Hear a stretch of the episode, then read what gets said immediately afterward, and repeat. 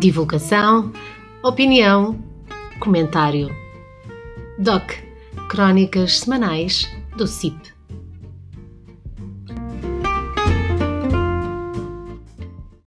Espaço de opinião de Jorge Casaca.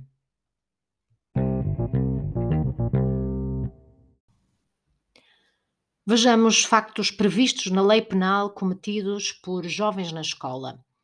O Código Penal prevê que a idade mínima para a sua aplicação é de 16 anos. Não se pode, no entanto, dizer que a lei é indiferente à prática de factos qualificados como crime por jovens até essa idade.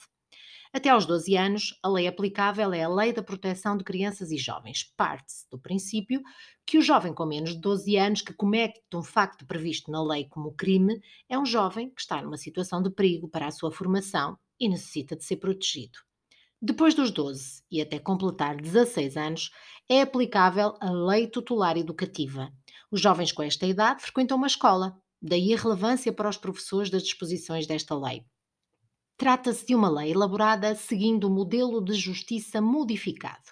Este modelo caracteriza-se pela sua aproximação ao modelo de justiça penal, aplicável aos maiores de 16 anos, mas com uma muito maior abertura a soluções de diversão, ou seja, soluções que não têm de ser iguais em todos os casos ou que tenham de passar necessariamente pela aplicação de uma medida que, se tratasse de um maior de 16 anos, seria uma sanção penal.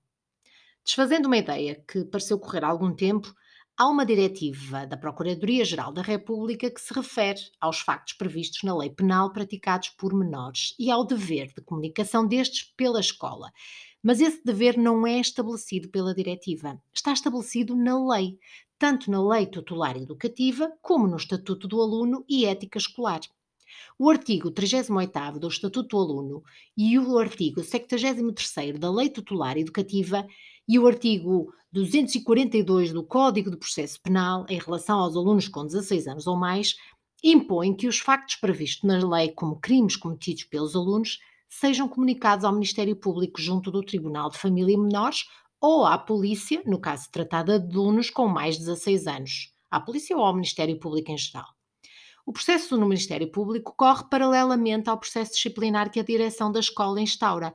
Pode ocorrer nos casos de crimes menos graves, que o Ministério Público entenda que a medida disciplinar aplicada na escola foi suficiente para a finalidade prevista na Lei Tutelar Educativa, que é a de educar para o direito, a finalidade de prevenir aquele jovem para a ilicitude da sua conduta e exortá-lo a abster-se de praticar atos semelhantes ou outros que igualmente sejam previstos como crimes.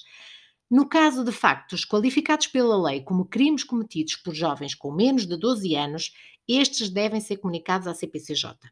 O procedimento na lei tutelar educativa é sempre público, ou seja, não é necessário que a pessoa ofendida apresente queixa, basta a comunicação da escola ou de qualquer outra pessoa ao Ministério Público para que este desencadeie o processo. Em relação aos crimes cometidos por alunos com mais de 16 anos de idade e em que a lei preveja que o Ministério Público só tem legitimidade para desencadear o procedimento criminal se a vítima apresentar queixa, esta considera-se apresentada quando a direção da escola comunica a prática do crime. O processo disciplinar interno à escola da sua competência é essencial para que o aluno entenda que nem tudo lhe é permitido na escola e que há regras dentro desta. Mas quando as coisas assumem a gravidade de constituírem crimes, é necessário que o jovem entenda isso, mesmo em relação ao mundo em geral, dentro e fora da escola. É isto que o Tribunal irá tratar de fazer e, para isso, necessita da colaboração dos professores e, nomeadamente, das direções das escolas, para que lhe comuniquem as situações que ocorram na escola e que possam integrar os comportamentos criminosos.